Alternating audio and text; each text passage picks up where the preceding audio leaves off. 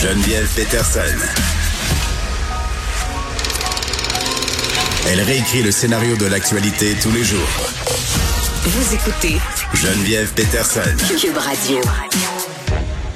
Je suis avec Judith Lucier, qui est journaliste, autrice du livre Annuler réflexion sur la cancel culture. Salut Judith. Salut Geneviève. Livre en librairie depuis le 2 novembre. Un sujet euh, quand même, euh, bon, je vais dire d'actualité. On en parle beaucoup euh, de cancel culture, de tribunal populaire, culture du bannissement, le terme en français. Ouais, puis tu sais, hein, tu t'y es frotté toi-même avec ton ton documentaire qu'on peut qu'on peut voir sur vrai. Oui, ben c'est le même sujet essentiellement. C'est un sujet euh, épeurant à aborder. Toi, oui. t'as-tu eu ces appréhensions-là quand tu t'es mis à écrire le livre? Parce que moi, je me rappelle quand j'ai décidé de faire le film, je me disais. OK, tu sais, c'est un sujet euh, éminemment euh, tendu mm-hmm. où les, les esprits s'échauffent facilement. Tu sais, par où t'es entrée dans, dans ce sujet-là? Parce que la porte d'entrée, pour moi, était pas si évidente que ça. Moi, je suis partie de mon histoire, évidemment, mais après ça, qu'est-ce que tu ajoutes? Qu'est-ce que tu dis? C'est ça qui est c'est la porte de sortie en fait qui était moins évidente pour moi parce que moi je suis allée avec bah, j'ai commencé par des cas tu sais j'ai j'ai débroussaillé puis au fil de mes lecture et de l'écriture. On mhm. dirait que j'analyse. Moi, j'avais besoin d'écrire ce, ce livre-là pour me faire moi-même une tête sur le sujet parce que après avoir écrit On peut plus rien dire, qui était un peu, euh, ben, qui était sur le militantisme sur les réseaux sociaux mhm. et, et, sur cette idée que justement on marche un peu sur des œufs en ce moment. c'est un peu la suite de cette idée-là. C'est un peu la suite. Puis après ce, ce premier essai-là, il y a des, il y a plusieurs journalistes qui me demandaient de m'exprimer sur la cancel culture. Ces sujets-là, ça va tellement vite, Geneviève, que dans mon, dans On peut plus rien rien dire. Je, je n'abordais même pas cette expression-là parce que c'était pas encore, on n'avait pas canalisé autour de ce concept-là, tu sais, la cancel culture. Ouais. Euh, mais j'abordais plein d'enjeux qui s'y rattachent ou qui y sont associés maintenant. Mm. Euh, puis et donc j'avais j'avais besoin moi de me faire une tête, de pouvoir répondre aux journalistes. Qu'est-ce que euh, qu'est-ce qu'on fait avec ça? Qu'est-ce qu'on fait devant des cas de censure? Qu'est-ce qu'on fait devant euh, des cas de euh, harcèlement euh, qui prennent des proportions démesurées sur le web?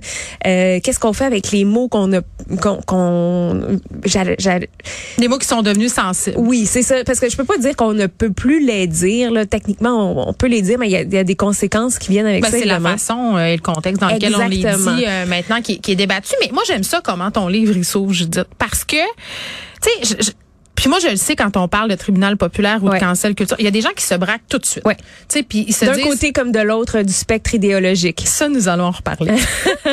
mais mais c'est vrai qu'on a une réaction assez épidermique. Puis la suite on peut plus rien dire, évidemment, euh, logiquement, c'est la cancel culture. Tu dis que c'est normal en ce moment. Puis ça, j'ai apprécié ça de, de dire, hey la gang là, c'est normal qu'en ce moment on sente qu'on marche sur des mm-hmm. œufs. Puis tu sais ce sentiment là, là d'être tout le temps un peu sur un terrain glissant, ben je le comprends. C'est ben parce qu'on est comme une espèce de croisée des chemins. Là. Ben oui, parce qu'avec les réseaux sociaux, là, les enjeux sociaux sont partagés, sont analysés, puis évoluent à la vitesse de l'éclair. Puis ça fait pas longtemps que les réseaux sociaux sont dans nos vies. Ça fait grosso modo une dizaine d'années. Mm. Donc ça serait normal qu'on soit toujours en espèce de situation d'apprentissage par rapport à, ces nouveaux outils de communication. Ben, on était comme un peu des apprentis sorciers. T'sais, on s'est avancé là-dedans. En tout cas, moi, je trouve personnellement, je vais parler pour moi, avec beaucoup de candeur. Oui.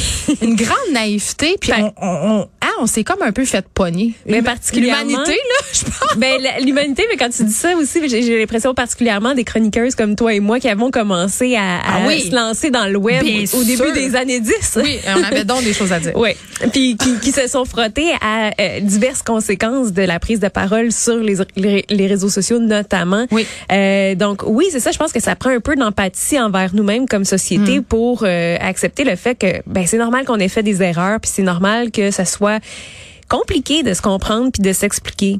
sur les réseaux sociaux, c'est, ça a amené le meilleur et le pire. Là. Ça nous a éveillé sur certains enjeux sociaux. On a juste à penser à des mouvements comme MeToo ou mm-hmm. Black Lives Matter, mais en même temps, mais ça amène de nouveaux enjeux à une rapidité que certains ont de la difficulté à absorber, puis c'est super normal. Ben, c'est une démocratisation de la parole. Exact. ça, je pense que c'est fondamental, puis que ça a été important, ça va continuer de l'être, mais cette parole-là, elle n'est pas balisée. Par, personne. Puis c'est ce qui fait sa force à cette parole-là, mais c'est ce qui fait aussi sa faiblesse. Ben, sa complexité. Bien souvent. Ben, ben Ouais. oui, parce que euh, dans le sens où c'est pas encadré, tu sais, les médias sociaux, ils peuvent pas être tenus imputables dans une certaine Mhm. mesure euh, d'un propos que moi je vais tenir. Si j'étais des propos racistes à répétition, oui, tu sais, Mhm. la plateforme peut agir, mais à un moment donné, c'est c'est à qui d'agir, c'est à qui d'encadrer les discussions. Est-ce que les médias sociaux c'est le bon endroit pour avoir des conversations? Tu sais, tu parlais de porte de sortie tantôt là. Moi, c'est une porte que j'ai ouverte. Je me dis. Je pense pas que les médias sociaux c'est la bonne place pour Ah ouais. avoir des discussions sur des sujets complexes. sensible. Effectivement, non. Puis les, les, les médias sociaux euh, portent peu à la nuance parce que Ouais. ben, on commence à comprendre un peu comment ils sont faits, comment fonctionnent les algorithmes. hein. C'est des grands secrets très bien préservés par ces corporations-là. Mm. Et euh, on comprend de mieux en mieux que moins une information est nuancée, plus elle va voyager rapidement, plus Ben elle oui. va se répandre, plus c'est choquant, plus Ouais. c'est émotif. Ça crée de plus- l'engagement. Exactement. De l'engagement, c'est de l'argent. c'est de l'attention, c'est de l'argent, c'est des revenus publicitaires. Ouais. Donc euh, Facebook a pas notre bien à cœur là. Mm. Et, do- et donc c'est c'est pour ça qu'on a vu dans les dernières années énormément de polarisation Mm. parce que justement euh, les réseaux sociaux leur architecture fait en sorte qu'on se braque un peu les uns contre les autres. Oui, puis euh, Philippe Lamar, là, euh, qui est président d'Urbania, me disait une chose que euh, je trouvais quand même pertinente. Il me disait, les, les algorithmes, justement, Mm. là, font qu'on est enfermé, entre guillemets, dans nos chambres d'écho. C'est normal. Oui. Puis euh, il dit, lui, il pense vraiment qu'on est devenu allergique aux points de vue qui sont différents des nôtres, un peu à cause de ça. Pas à cause de ça seulement, mais, mais en partie à cause de ça.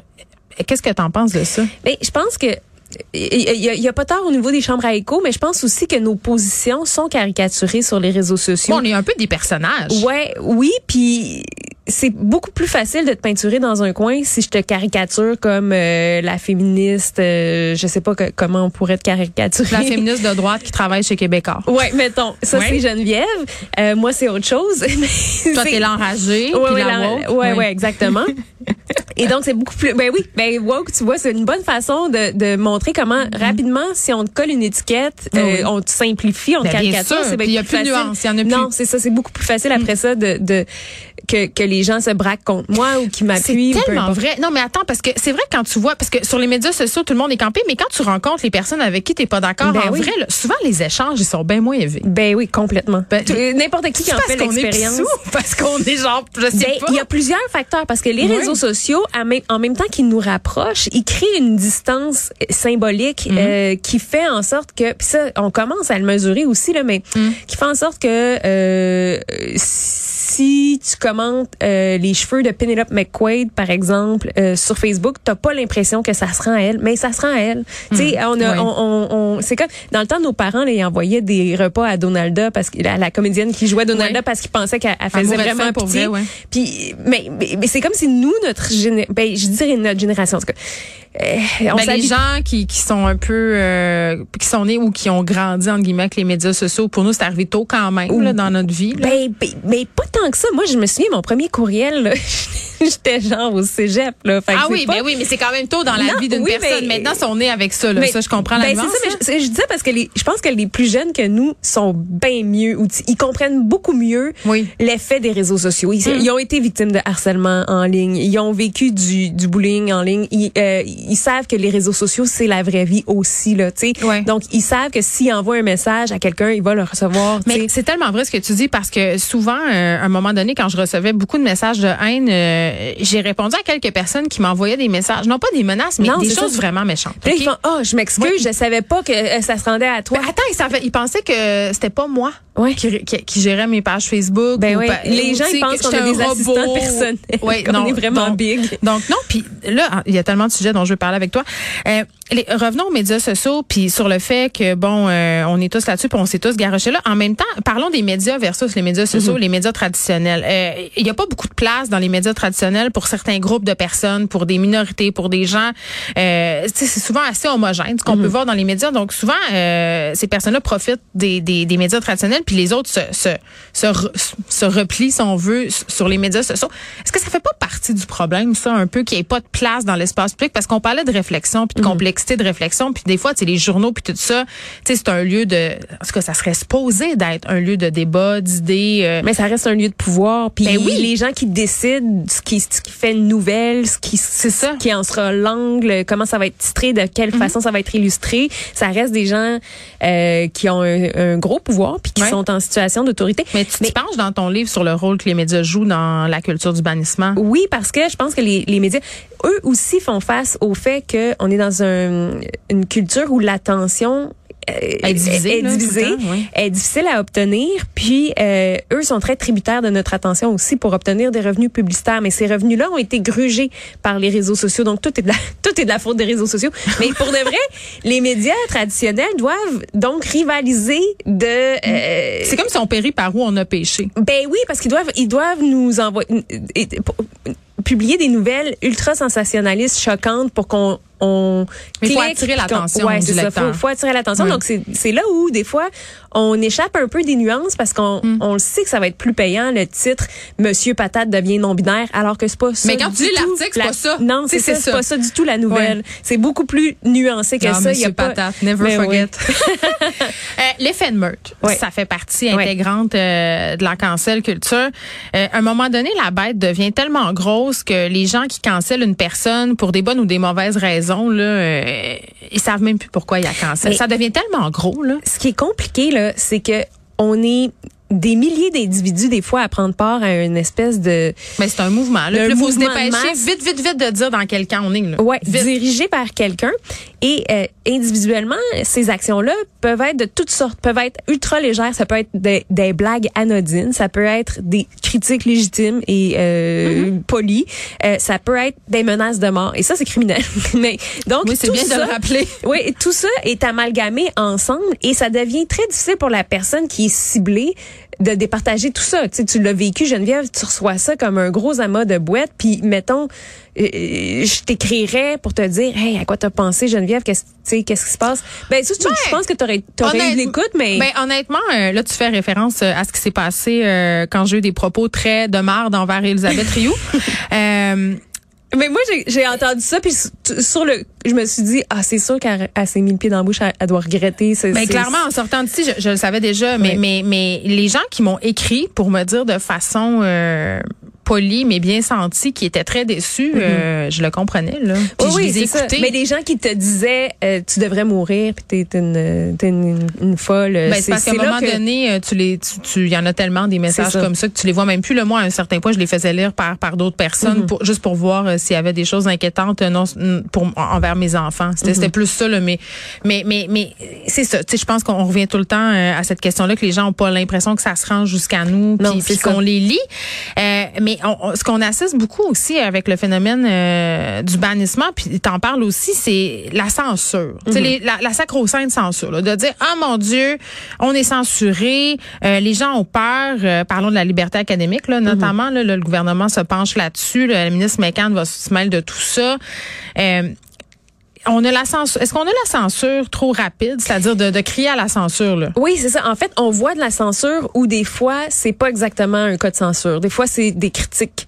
Euh, d- d- tu sais des critiques euh, multiples qui, ont- qui peuvent Mm-hmm. avoir mené à de la censure C'est-à-dire on annule un événement, On annule un événement, on mais- enlève quelque chose à quelqu'un. Ouais, parce que bon, les décideurs ont peur, prennent, mais les responsables Mm. de cette censure-là, c'est c'est les décideurs. C'est rarement les personnes à Ben, l'origine. La liste de la liste de François Legault là, ouais. la liste de livres là, Ouais. je veux dire avait- Personne n'était d'accord Non. pour qu'on enlève la liste Non, de lecture ben, c'est juste euh, c'était l'association des libraires je crois, Ouais. tu sais ils sont pas équipés pour gérer ça, eux autres qui ont fait ça, ils ont hey, eu la, peur. la bye bye puis on les comprend. Exact. Ils ont eu peur d'avoir une crise à gérer, mais Oui. à la base, euh, c'est c'est sous l'effet de, de, de critiques très légitimes Mm. qui disaient, qui voulaient répondre en fait à cette euh, à, à cette décision de donner une tribune au premier ministre pour qui, Pour euh, faire une liste de livres. Exactement, quelqu'un qui ne manque Mm. pas de tribune et qui fait qui, euh, souvent là Mm. ses, ses, ses, ses livres préférés. Donc,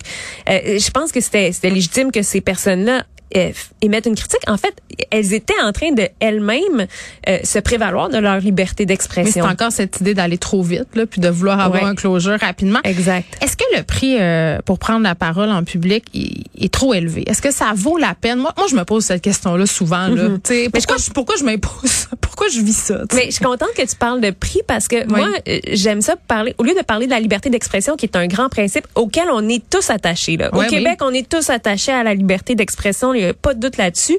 Euh, moi, au lieu de ça, j'aime mieux parler de coût d'expression. On il n'est pas le même pour tout le monde. Non, hein? il n'est pas le même pour tout le monde, puis on évalue tous ce que ça va nous coûter euh, de prendre la parole sur certains sujets. Moi, il y a, des- il y a des milliers de sujets, Geneviève, sur lesquels je ne m'exprime pas parce que je sais que le coût serait trop important, ou parce que je sais Ben, que... aussi où, où tu dis, je- on va pas régler ça dans une entrevue de 7 minutes. là. Tu sais, il y a ça aussi. là. Il y a ça aussi, mais tu sais, quand on évolue dans le monde des médias, il y a des choses qu'on voudrait dire des fois, mais qu'on ne dira pas parce que ça nous mettrait certains collègues à dos, parce que ça, ça. Sais, des fois, des choses comme ça qu'on s'empêche de dire, puis que parce qu'on évalue que le coût est pas, est pas, euh, n'en vaut pas la chandelle. Ouais.